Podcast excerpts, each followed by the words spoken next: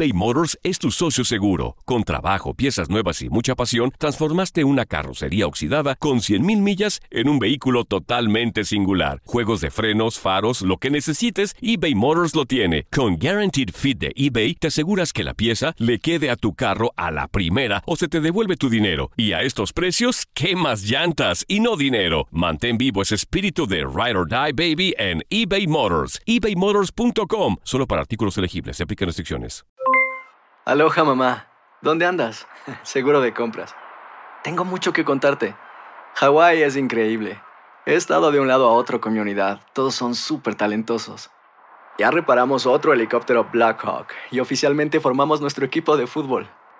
Para la próxima te cuento cómo voy con el surf y me cuentas qué te pareció el podcast que te compartí, ¿ok? Te quiero mucho.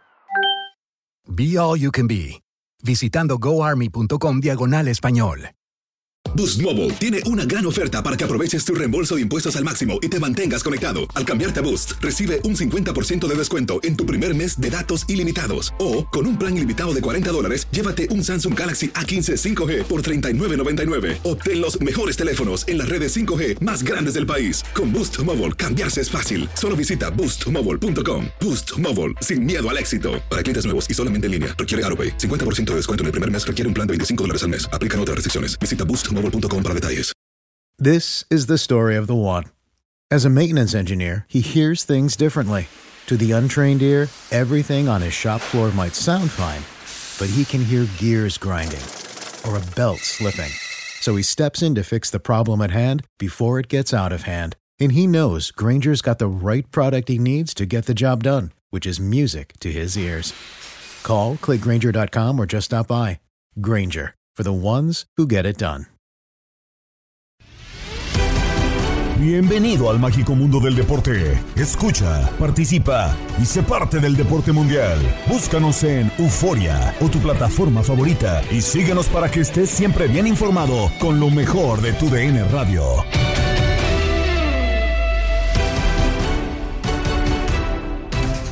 Concluimos una semana más en el podcast Lo mejor de tu DN Radio. Les saluda Gabriela Ramos con lo más destacado de la información deportiva. Iniciamos con lo que nos espera en la jornada 6 del Clausura 2024. América se mide a León con la necesidad de sumar ambos equipos, pero en las Águilas ven normales los resultados porque no hay quien pueda sumar siempre. El debate en línea de cuatro con Diego Peña, Gabriel Sainz, Jorge Rubio y Raúl Pérez. Obviamente no hay equipo que aguante ganar todos los juegos que juega. Ni el Real Madrid de repente pierde y de repente perdió el América. Lo que pasa es que perdió un partido contra un rival que ni siquiera podríamos establecer desde antes de ese partido estuviera al nivel de alguno de la Liga Mexicana. Entonces, pues por eso les dolió tanto. O sea, yo, yo veo aquí dos aristas. Cáceres trata de explicar por qué perdieron el partido, o, o, no por qué perdieron el partido, sino que se puede dar la situación de perder algún partido, pero que les dolió mucho perder este juego. Tiene razón en eso, tratan de minimizarlo, pero al final de cuentas lo deben de tomar con toda seriedad, porque pues la, la derrota duele. Fue cuando menos se esperaban los aficionados del América cae el equipo de las Águilas contra un rival que, bueno, pues el presupuesto no tiene nada que ver con él, ¿no? Entonces, yo, yo por ahí lo veo. ¿eh? Siempre el futbolista, el entrenador, tratan de, de, que no se tome tan, tan desastroso un resultado, que creo que no lo es, porque todos coincidimos en que el América lo más probable, el 98% de probabilidad es que le dé la vuelta, pero este, como sea, duele una derrota. Entonces, bueno, pues ahora vendrá el León a quien tratarán de hacerle pagar los platos rotos. A ver, creo que trata, eh, no sé, de justificar la derrota. En, en, ese sentido, porque si dice, no todos los partidos pueden ser a tope me queda claro, pero hay partidos que no puedes perder. Estuvimos en la transmisión. No, claro, no, tu prestigio no puede estar en juego como lo hizo en a, Nicaragua. América jugó muy mal y muy no mal. pasa nada que se diga, a ver, sí puede, lo que dice Jardín es cierto, puede haber partidos donde un equipo de fútbol juegue mal. El Manchester claro, City le, pierde le pasa, partidos también con Guardiola, ¿no?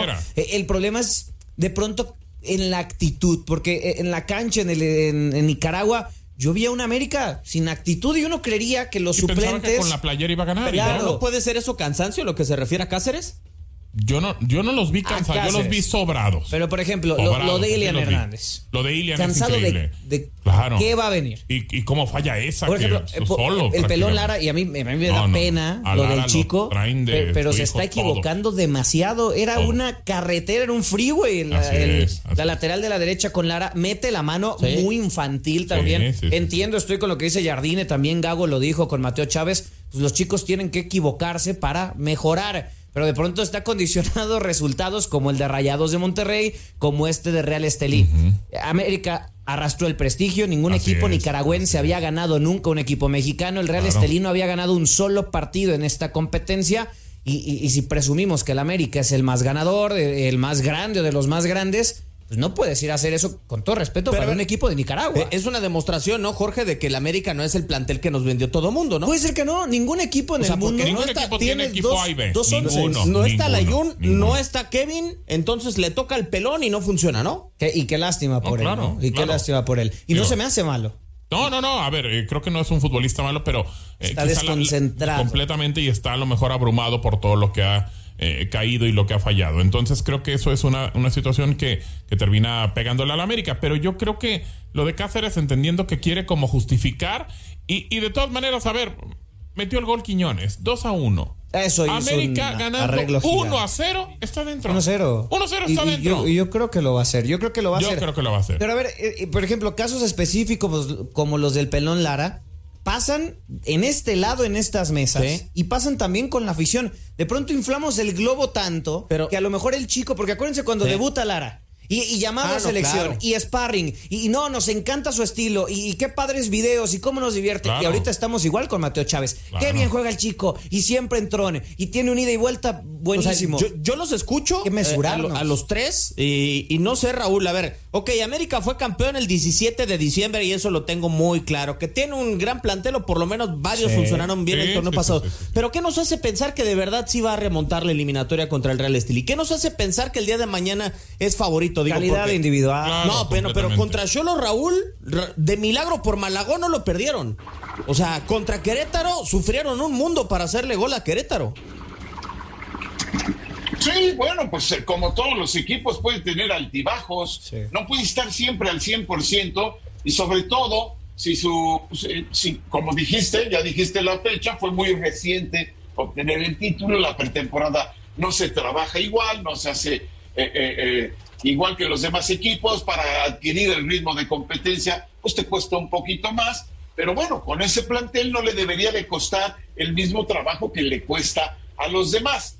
En, fin, digo, eh, eh, ahorita está en un momento así, pero ya pasó con este América, con este América de Jardine que el, empezó el torneo pasado perdiendo y no volvió a perder y empezó jugando muy abajo del nivel que al final le vimos. Yo creo que por ahí va la cosa. Está tratando de readquirir ese nivel. Y lo que pasó con el Real Estelí, bueno, es, es, una, es una buena lección, porque yo también veo que lo menospreciaron, porque no, no se dieron cuenta que de extremo izquierdo jugaba este chico, este Byron Bonilla se llama, e hizo pedazos al pelón.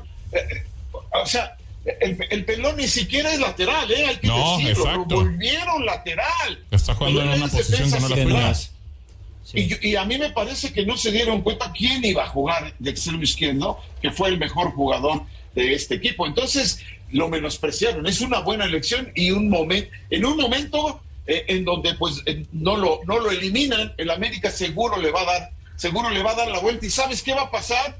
Que aunque se haya arrastrado en ese momento el prestigio del América porque perdió con el Real Estelí, si el América le gana y le gana de manera categórica, se nos va a olvidar todo y otra vez vamos a poner la América como favorito. Y más, si le gana a León y luego le gana al Real Estelí, otra vez volverá a donde, a donde estaba, porque pues hay que decirlo, y, eh, eh, lo mismo con, con este jugador, a veces lo ponemos hasta el cielo, como ya para la selección, no, espérame. Y ahorita ya es el peor de todos y no está ni para Liga de Expansión. Bueno, pues igual con los equipos y con la selección. Ahorita el América tuvo un traspié, doloroso, sí, pero si gana estos dos partidos que vienen, otra vez estará arriba y diremos lo mismo, que está para campeón. En Inutilandia, Kikín Fonseca habló de los juegos a seguir en esta sexta fecha y los retos que enfrentan los equipos mexicanos. Lo hace con Darín Catalavera, Zuli Ledesma y Jorge Rubio. No, pues éxitos ahí como, como los de ustedes, no, no, jamás. Diferentes, nomás deportivos. No, no, no, no, Hay algunos, algunos buenos momentos, algunas copitas levantadas, pero Nada como mi Zuli. Eso, eso es bueno, las copitas levantadas. Zuli, Zuli. Zuli levantó de todo en la vida. No, no de todo. ¿No de todo? tampoco, Kikín, tampoco de todo, ¿eh? Tampoco de todo. Muy bien, Kikín. Oye, pues bueno, te saludamos con muchísimo gusto aquí en Inutilandia, tu casa. Y pues para empezar a platicar sobre esta jornada número 6, que si bien algunos partidos o algunos equipos más bien pues han tenido un calendario algo, algo apretado, ¿no? Y pues en caso específico de esta jornada 6, quiero preguntarte, ¿cuál es para ti el, partido más llamativo? Eh, hace rato mencionábamos el Monterrey contra Pachuca, ¿no? Ahí los dos equipos que están liderando la campaña, pero también, bueno, ahorita, ahorita te sigo preguntando sobre los, los partidos, Kikín.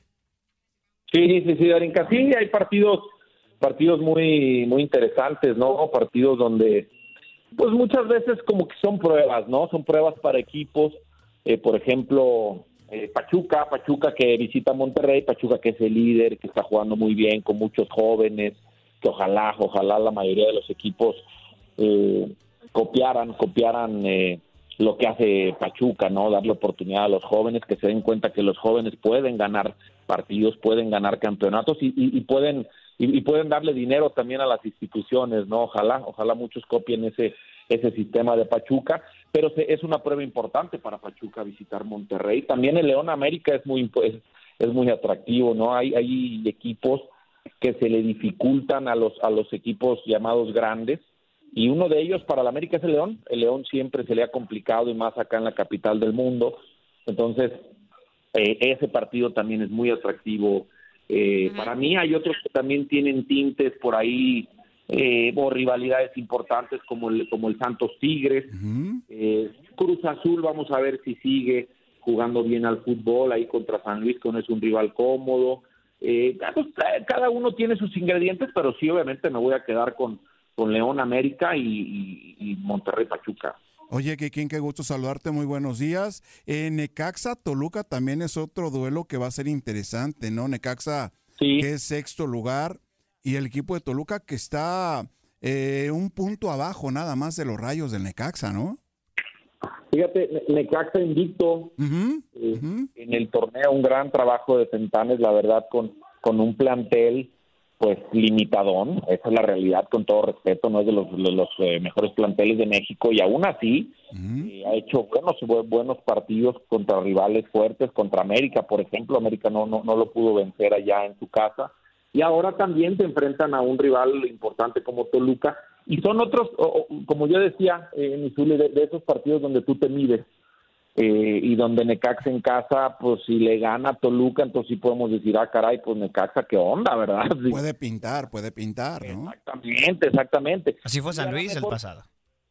Sí, sí, a lo mejor con, con un empate, pues ahí puedes decir, bueno, pues sí, Necaxa, pues sí, sigue invicto, pero pues no da a lo mejor ese golpe para considerarlo de otra manera. Entonces, sí, también es interesante con dos equipos que están ahí arriba eh, en la tabla. Y, también ahí, nos, si nos vamos a los de abajo, pues Tijuana ya ganará en su casa contra Querétaro, que, que también le ha costado el torneo a pesar de no hacer malos partidos. ¿Qué onda con el Piojo si no gana este partido? O sea, también tiene su ingrediente ahí interesante. No sé, no sé si, si Tijuana en casa no le gana a Querétaro, no sé si lo del Piojo siga, eh, pues, lo sigan sosteniendo, la verdad. Yo, creo que es un partido de alta tensión para, para Miguel Herrera y poder continuar en la frontera, Kikín. Oye, y hablas justamente de destitución de técnicos. Bueno, cayó la primera cabeza con Diego Mejía, con los Bravos de Juárez, y, se anuncia a Mauricio Barbieri, al, al, brasileño. ¿Qué pasa, Kikín, con los técnicos mexicanos? ¿Dónde está la confianza en técnicos mexicanos? No hay técnicos, o sea, no hay materia prima en técnicos mexicanos. Estamos en una liga plagada ya de técnicos extranjeros, no porque sea malo, sino porque hay poco material en el país en ese sentido. ¿Qué, crees que pasa con eso?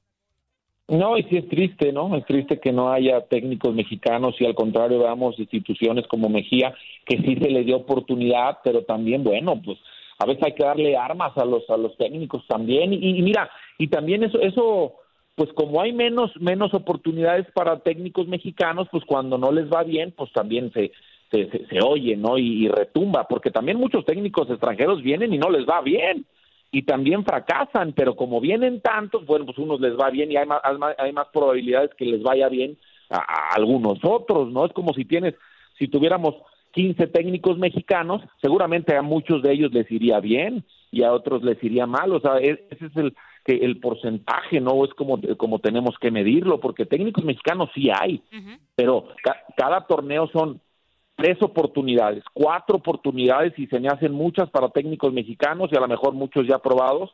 Y pues si a tres no les va bien, pues a, y, y a uno nada más, ay caray, pues el porcentaje estuvo estuvo feo, pero pues de esos, los otros 15, 16 eh, de, de, de, técnicos de, los demás equipos son extranjeros.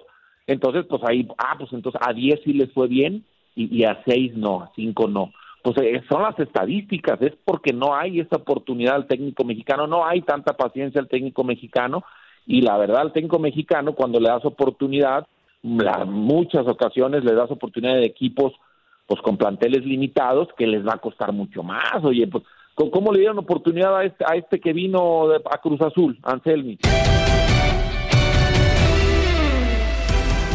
Es momento de hacer un repaso de lo ocurrido en la Copa de Campeones de la CONCACAF con Enrique Bermúdez, Toño Camacho y Eduardo Solano en Misión Fútbol. ¿Te gustó o no te gustó la participación de los equipos mexicanos eh, en esta primera ronda? Lo de América sí sorprende, lo de Chivas gusta, no sé ¿Qué, qué dislumbres ahora?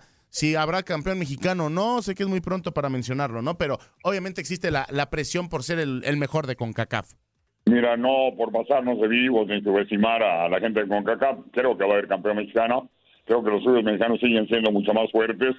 El gran fracaso, sin duda alguna, fue el América. El Real Estelí ganó 2 a 1. Me parece que Jardine subestima al equipo nicaragüense, mete muchos suplentes pero lo preocupante es que en el segundo tiempo, ya cuando entró Diego Valdés, cuando entró Quiñones, me tocó narrar ese partido acá para los Estados Unidos.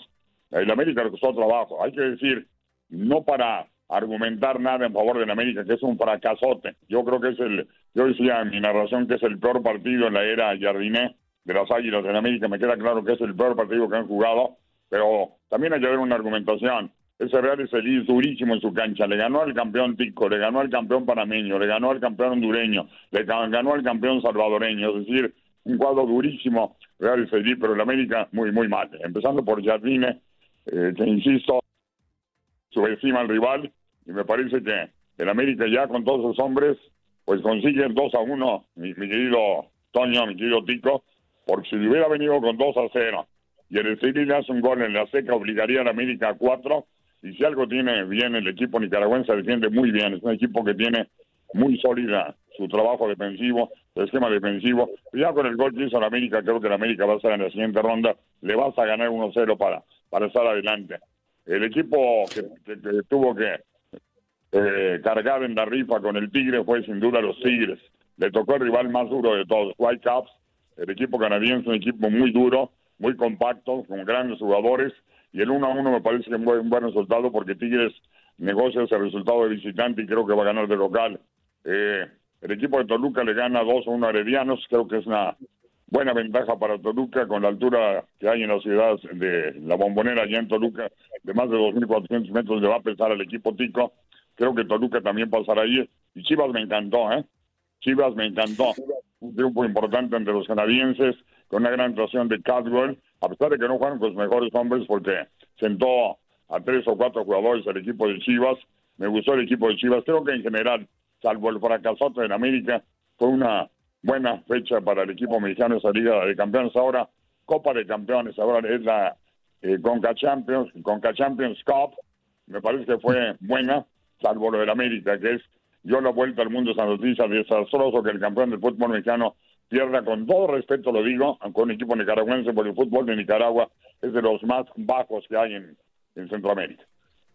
Bueno, hoy, hoy en día ya, ya ha tomado réditos este equipo nicaragüense y el fútbol de Nicaragua ahí dirigido ahora por el Fantasma Figueroa en cuanto a selección, que también tiene aspiraciones.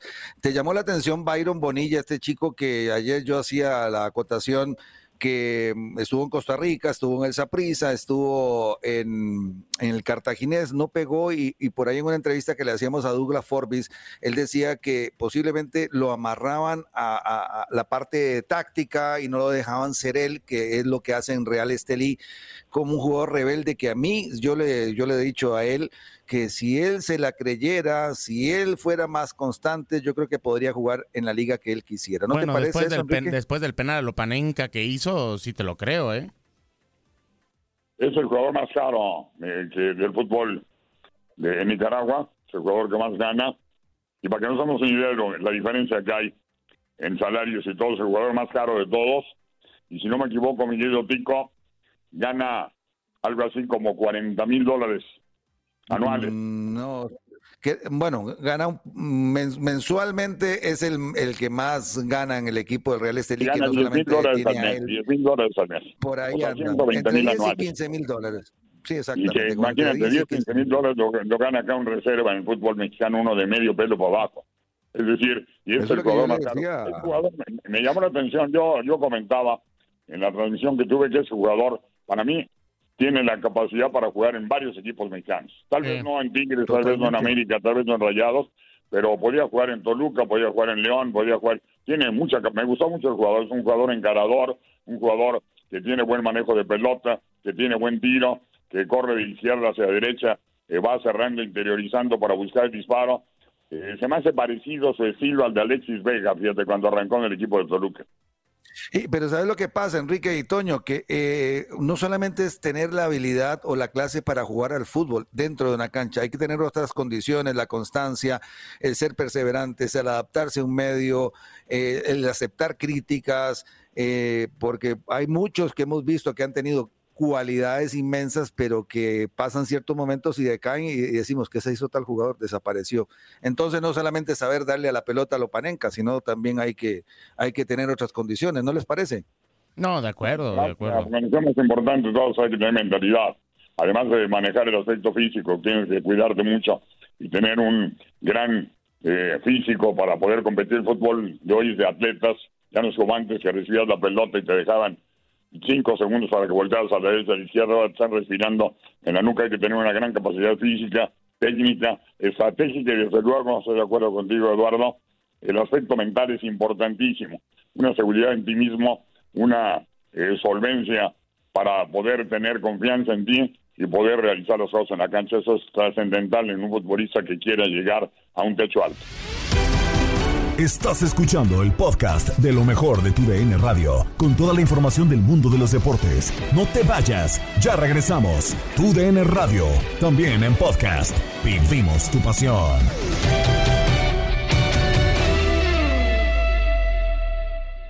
eBay Motors es tu socio seguro. Con trabajo, piezas nuevas y mucha pasión, transformaste una carrocería oxidada con 100.000 millas en un vehículo totalmente singular. Juegos de frenos, faros, lo que necesites, eBay Motors lo tiene. Con Guaranteed Fit de eBay, te aseguras que la pieza le quede a tu carro a la primera o se te devuelve tu dinero. Y a estos precios, ¿qué más llantas y no dinero? Mantén vivo ese espíritu de Ride or Die Baby en eBay Motors. ebaymotors.com. Solo para artículos elegibles. Se aplican restricciones. Si quieres saber qué pasó en el mundo deportivo y no tuviste tiempo durante el día, no te preocupes porque puedes escuchar lo más destacado de nuestra programación en el podcast Lo mejor de tu DN Radio. No te pierdas todo lo ocurrido durante el día con el resumen de la información, entrevistas, enlaces, discusión, los momentos cómicos y más en el podcast Lo mejor de tu DN Radio, disponible en la app Euforia. En Sudamérica se definen los últimos boletos a los Juegos Olímpicos dentro del fútbol varonil. En tu DN Radio escuchaste el triunfo de Brasil 2-1 sobre Venezuela. Terminó el partido en el Estadio Nacional Brígido Iriarte de Caracas. Preolímpico sudamericano, el Scratch tu Oro, la selección de Brasil termina venciendo dos goles por uno a su similar de Venezuela, la vino tinto.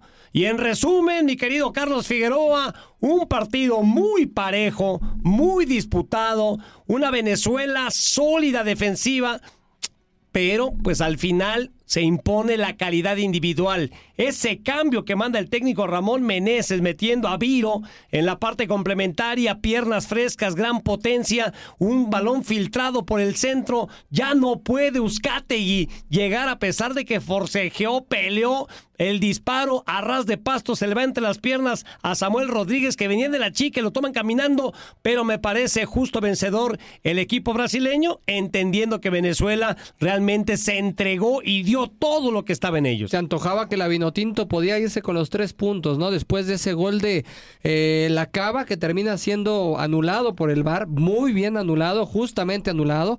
Y bueno, después ahí Viro aprovecha las piernas frescas, este cambio, como dice Jorge Sánchez Sánchez, Ramón Meneses manda el ajuste y le funciona. A pesar de que se fue a estado Viro, al minuto 88 pone el 2 por 1 en favor de Brasil. Recordar que Mauricio había puesto el 1 por 0 al 57, Bolívar empató al 66 y después del el manicomio que vivimos, la locura que vivimos en el Brígido Iriarte aquí en Caracas, con el gol que se termina anulando, Viro le pone el cerrojo final. Muy parejo, dos remates totales por parte de cada selección, cuatro tiros al arco de Venezuela, tres de Brasil, cinco tiros de esquina de Brasil por dos de Venezuela las faltas cometidas, 18 de Brasil por 16 de Venezuela, demasiadas infracciones y la posesión de balón 52% en favor de la selección de Brasil. ¿Cómo queda el grupo? Paraguay, 4 puntos, diferencia de más uno. Brasil segundo, 3 puntos, 0 su diferencia. Argentina tercero con 2 puntos, 0 su diferencia.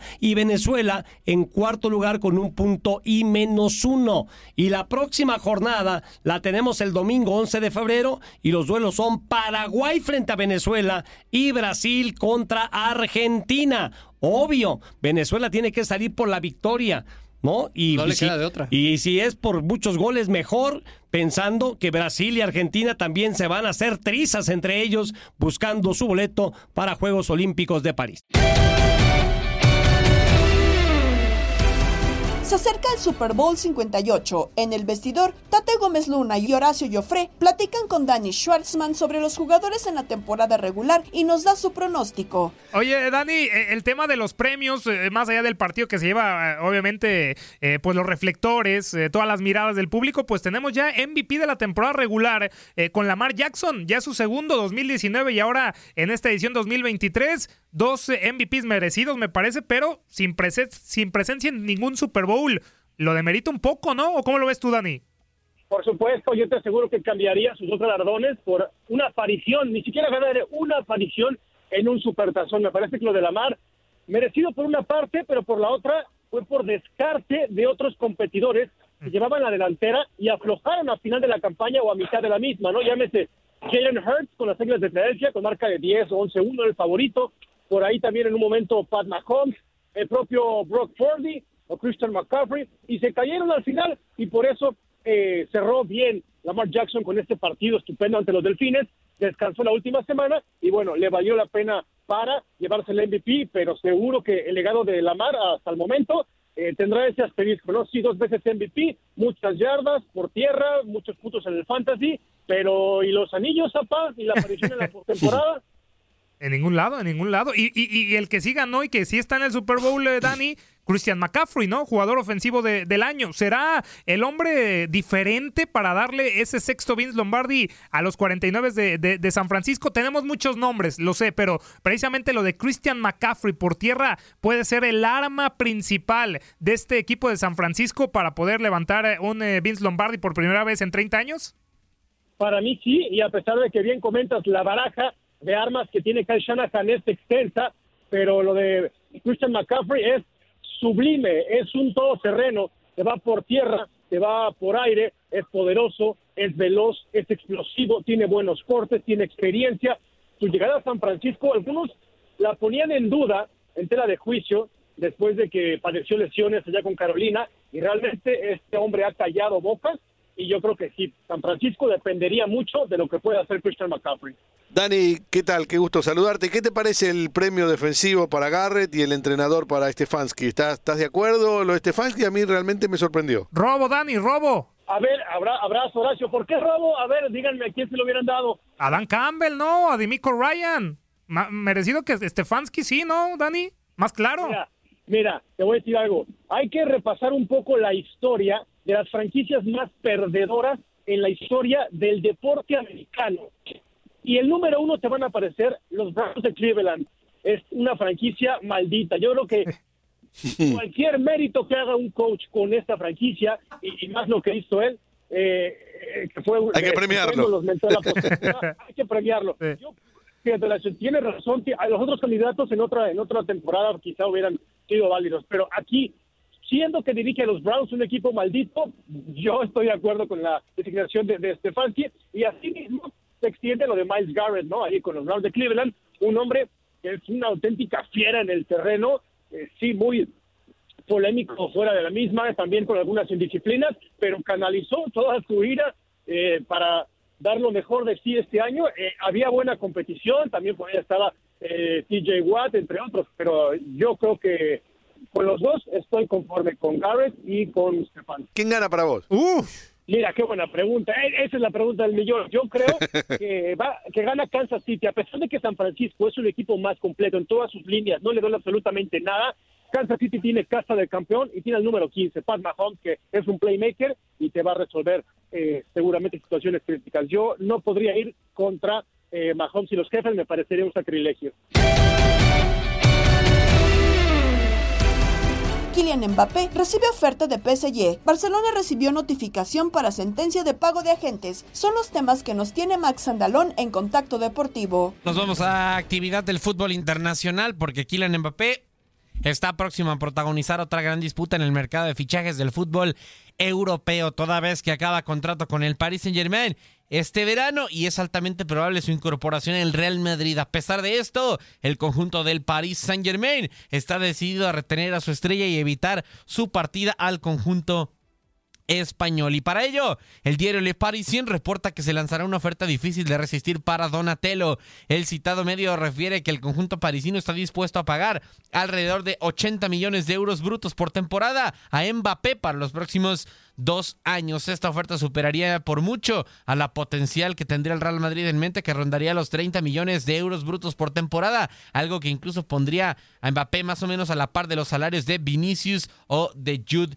Bellingham. Así la situación con el tema de Kylian Mbappé también.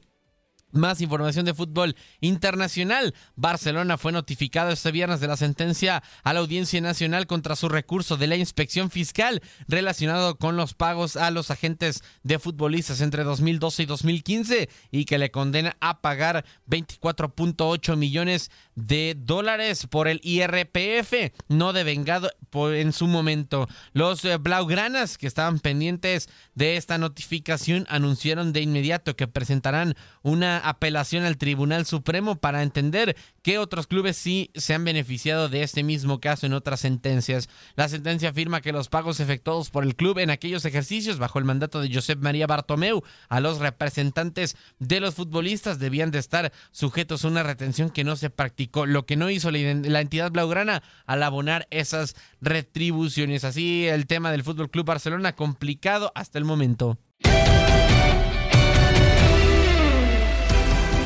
Se define la Serie del Caribe Miami 2024, como lo platicaron el Beto Ferreiro y Luis Quiñones en Desde el Diamante. El día esperado, el día de la final.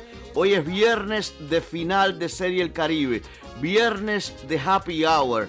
Y sí, tú sabes que los organizadores desde ayer anunciaron que se han vendido más de 35 mil boletos para la final que se va a jugar aquí exactamente en tres horas entre los Tigres del Licey y los Tiburones de la Guaira. Por segundo año consecutivo, mi estimado Quiñones, Venezuela contra la República Dominicana. Sí, porque hay que recordar que el año pasado fue la República Dominicana el que se coronó campeón de la Serie del Caribe justamente contra, contra Venezuela. Un juegazo, un juegazo. Y ojo, que hoy pudiera romperse el récord.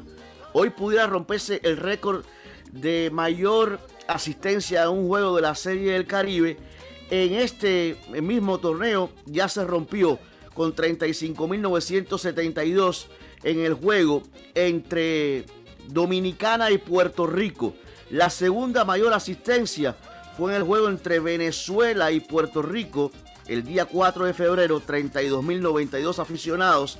Y justamente cuando se midieron estos conjuntos, el primero de febrero, Venezuela contra la República Dominicana, la asistencia fue de 27.338 personas. Así que hoy, repito, Quiñones, pudiéramos tener un nuevo récord de asistencia. Esto es una fiesta tremenda. Costó trabajo llegar aquí al palco de prensa porque el tránsito en Miami a esta hora está muy pesado porque todo el mundo viene rumbo al estadio. Como me gustaría que estuvieras aquí conmigo, Quiñones. A mí también me encantaría, Beto Ferreiro, pero yo sé que usted va a gozar, yo sé que usted va a disfrutar. Por usted y por mí va a pasarla bien esta noche porque, sí, decías, esperamos. No, no, yo estoy convencido, Beto, que esta noche se rompe el récord de asistencia para una serie del Caribe. Hace unos días lo vimos con el clásico del Caribe, Puerto Rico contra, contra Dominicana. Y hoy yo estoy convencido que, que se va a volver a romper ese récord, la verdad, no tengo la menor duda. Eh, ya lo han demostrado. Bueno, es que ayer si tomamos como referencia lo que sucedió ayer precisamente en las semifinales, fueron casi 35 mil contando los dos juegos. O sea, contando el juego donde estuvo Venezuela, que fue en la tarde, y contando el juego donde estuvo Dominicana, que fue en la noche. Las asistencias de ayer, y ya vamos a hablar de los juegos, claro que sí, fueron 14 mil 300, eh, no, perdón, perdón, estoy en, estoy en otro juego. Vámonos al juego de ayer. 20.459 en el juego de la noche y sí, 14.265 en el juego de la tarde de Dominicana. O sea, estamos hablando de casi 35 mil contando esas dos aficiones que hoy se van a juntar para la final. La gran fiesta de la Serie del Caribe en Miami, la gran fiesta de la Serie del Caribe en el Lone Depot Park.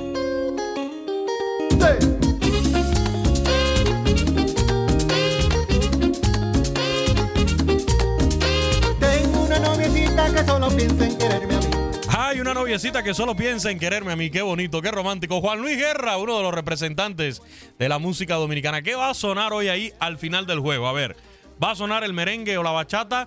¿O va a sonar esas excelentes salsas romanticonas de la orquesta adolescente? Eh, de Oscar de León, por cierto, también, que, ha estado por aquí. Ha estado también ahí en la, en la serie del Caribe, claro que sí. Así que está garantizado, Beto, está garantizada la fiesta hoy en Miami. Qué mejor fin de semana, ¿eh? Qué mejor cierre para esta serie del, Caribe. Y hay que decirlo, hay varias cosas, Beto, lo, hemos mencionado, que están sobre la mesa. Creo que la Confederación del Caribe ha logrado terminar también antes del Super Bowl. Contra el Super Bowl nadie puede competir, Beto Ferreiro, y mucho menos ahora con Travis Kelsey y su novia Taylor Swift, que están acaparando toda la atención de los que en su vida han visto un juego de fútbol americano de la NFL. Hoy van a estar pendientes el fin de semana nada más por, por, toda la atención mediática que se está generando en una ciudad como Las Vegas. Y se consigue eso, terminar antes del Super Bowl en el preámbulo de un gran fin de semana en Miami con esta gran fiesta y, y mira, cruzaron los dedos los organizadores y se le dio esta final. Venezuela Dominicana, porque con todo respeto, lo decíamos ayer, sí lo merecía Panamá, sí lo merecía Curazao, pero la fiesta ideal para esta noche era esta entre Venezuela, eh, Dominicana, Puerto Rico, quizás por ahí México que también pone mucha afición y redondo le salió el asunto a la Confederación de Béisbol Profesional del Caribe. ¿eh? No, es que por donde quiera que analices esta serie, el Caribe ha sido un éxito, éxito rotundo. En cuanto a la asistencia, bueno, ya lo hablamos. En cuanto a juegos de pelota, y lo he conversado aquí con colegas en inglés y en español y de diferentes medios, eh, Quiñones, que hemos visto béisbol de calidad, ¿eh? Béisbol de calidad. Fíjate, ha sido un éxito en cuanto a lo parejo de los desafíos. Pocos juegos se han ido de un solo lado. Hasta unos no ron vimos.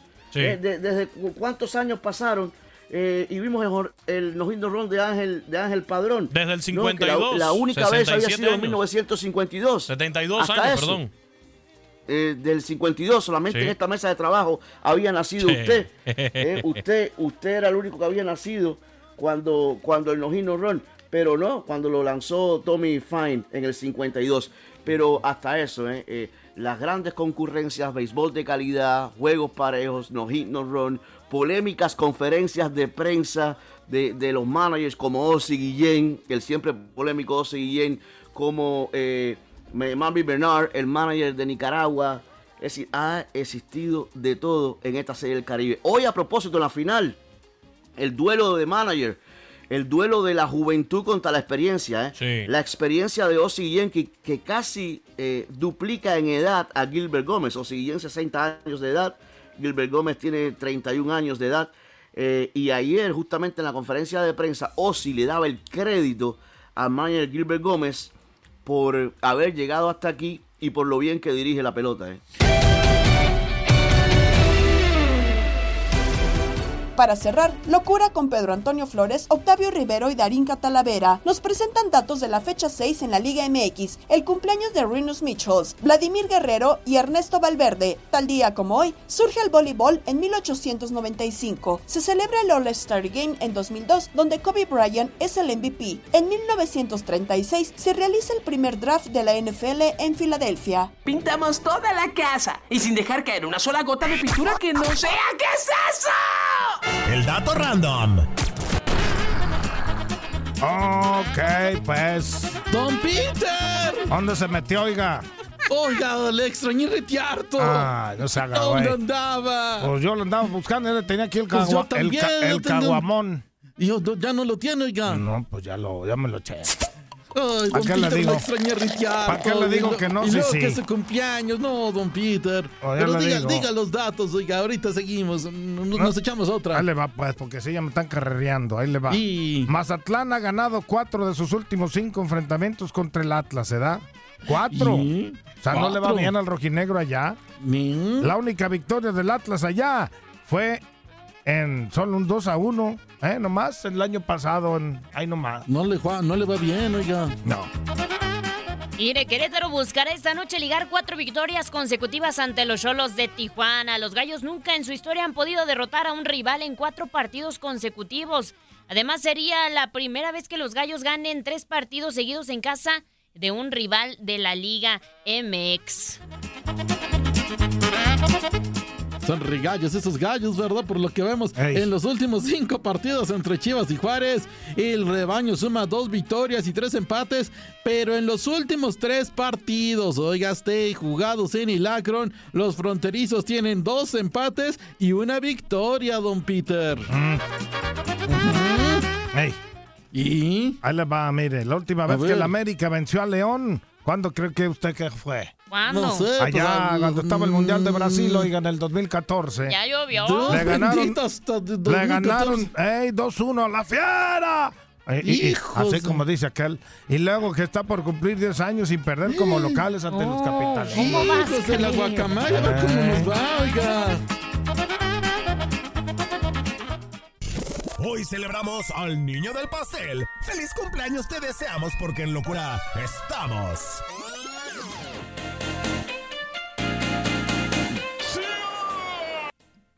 Bueno, en 1928 nace en Ámsterdam, Países Bajos, el entrenador Rinus Michel, el padre del fútbol total y de la naranja mecánica, considerado uno de los mejores y más innovadores entrenadores en la historia del fútbol, campeón de la Copa de Europa con el Ajax y subcampeón del mundo con Países Bajos en el 74. En 1975 nace en República Dominicana el gran Vladimir Guerrero pelotero que jugó durante 16 temporadas en las grandes ligas con Montreal, Anaheim, Baltimore y Texas. Miembro del Salón de la Fama desde el 2018. En 1964 nace en Cáceres, España, el entrenador Ernesto Valverde. Como jugador ganó la Copa del Rey y la Recopa de Europa con el Barcelona. Como entrenador fue tres veces campeón de Liga en Grecia con el Olympiacos y dos veces campeón de la Liga de España con el Barça. Está cumpliendo 60 añitos.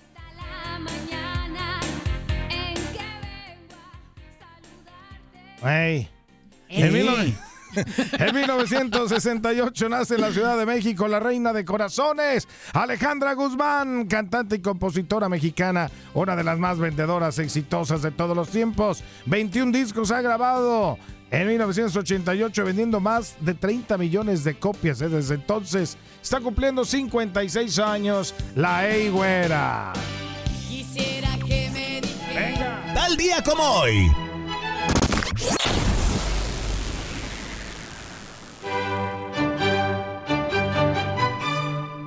1895 en Springfield College, Massachusetts, el profesor William Morgan presenta su nuevo juego, el mintonete, que más tarde sería renombrado como el voleibol, actualmente uno de los deportes más populares del mundo.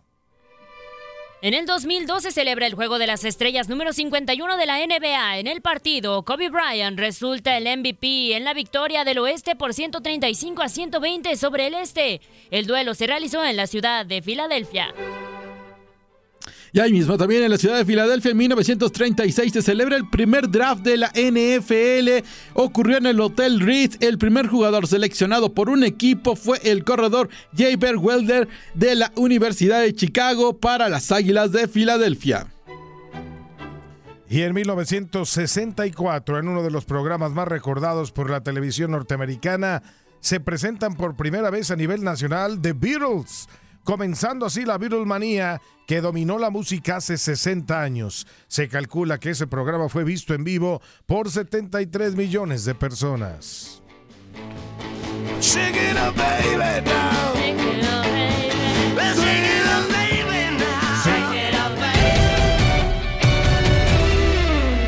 Reciban un saludo de Gabriela Ramos. Mañana nos volvemos a escuchar con el nuevo capítulo del podcast Lo mejor de tu DN Radio. Boost Mobile tiene una gran oferta para que aproveches tu reembolso de impuestos al máximo y te mantengas conectado. Al cambiarte a Boost, recibe un 50% de descuento en tu primer mes de datos ilimitados. O, con un plan ilimitado de 40 dólares, llévate un Samsung Galaxy A15 5G por $39.99. Obtén los mejores teléfonos en las redes 5G más grandes del país. Con Boost Mobile, cambiarse es fácil. Solo visita boostmobile.com. Boost Mobile, sin miedo al éxito. Para clientes nuevos y solamente en línea, requiere AroPay. 50% de descuento en el primer mes requiere un plan de 25 dólares al mes. Aplican otras restricciones. Visita para detalles. This is the story of the one. As a maintenance engineer, he hears things differently. To the untrained ear, everything on his shop floor might sound fine, but he can hear gears grinding or a belt slipping. So he steps in to fix the problem at hand before it gets out of hand. And he knows Granger's got the right product he needs to get the job done, which is music to his ears. Call, clickgranger.com, or just stop by. Granger, for the ones who get it done. Familia querida de Univisión, aquí Lucero para decirles que no se pueden perder el gallo de oro. Lunes a viernes a las 9 por Univisión.